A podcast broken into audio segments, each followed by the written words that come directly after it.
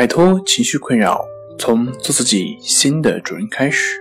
大家好，欢迎来到重塑心灵，我是主播心理咨询师杨辉。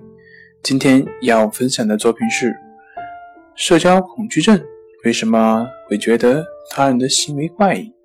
想了解我们更多更丰富的作品，可以关注我们的微信公众账号“重塑心灵心理康复中心”。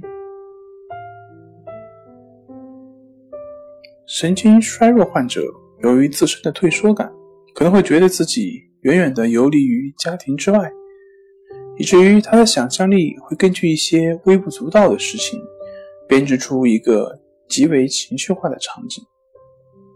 曾经有一位妇女来我这边做咨询，她感觉自己无法同家人进行交流之外，还想象孩子们也不再需要她。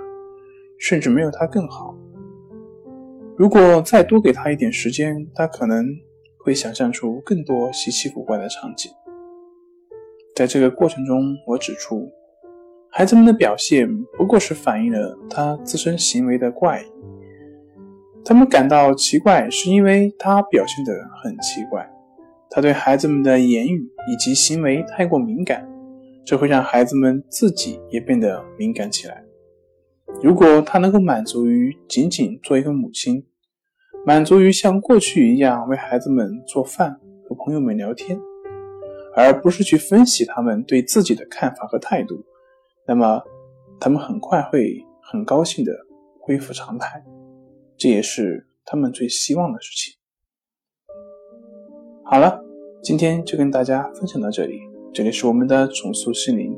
如果你有什么情绪方面的困扰，都可以在微信平台添加 su 零一一二三四五六七八九 su 零一一二三四五六七八九，即可与专业咨询师对话。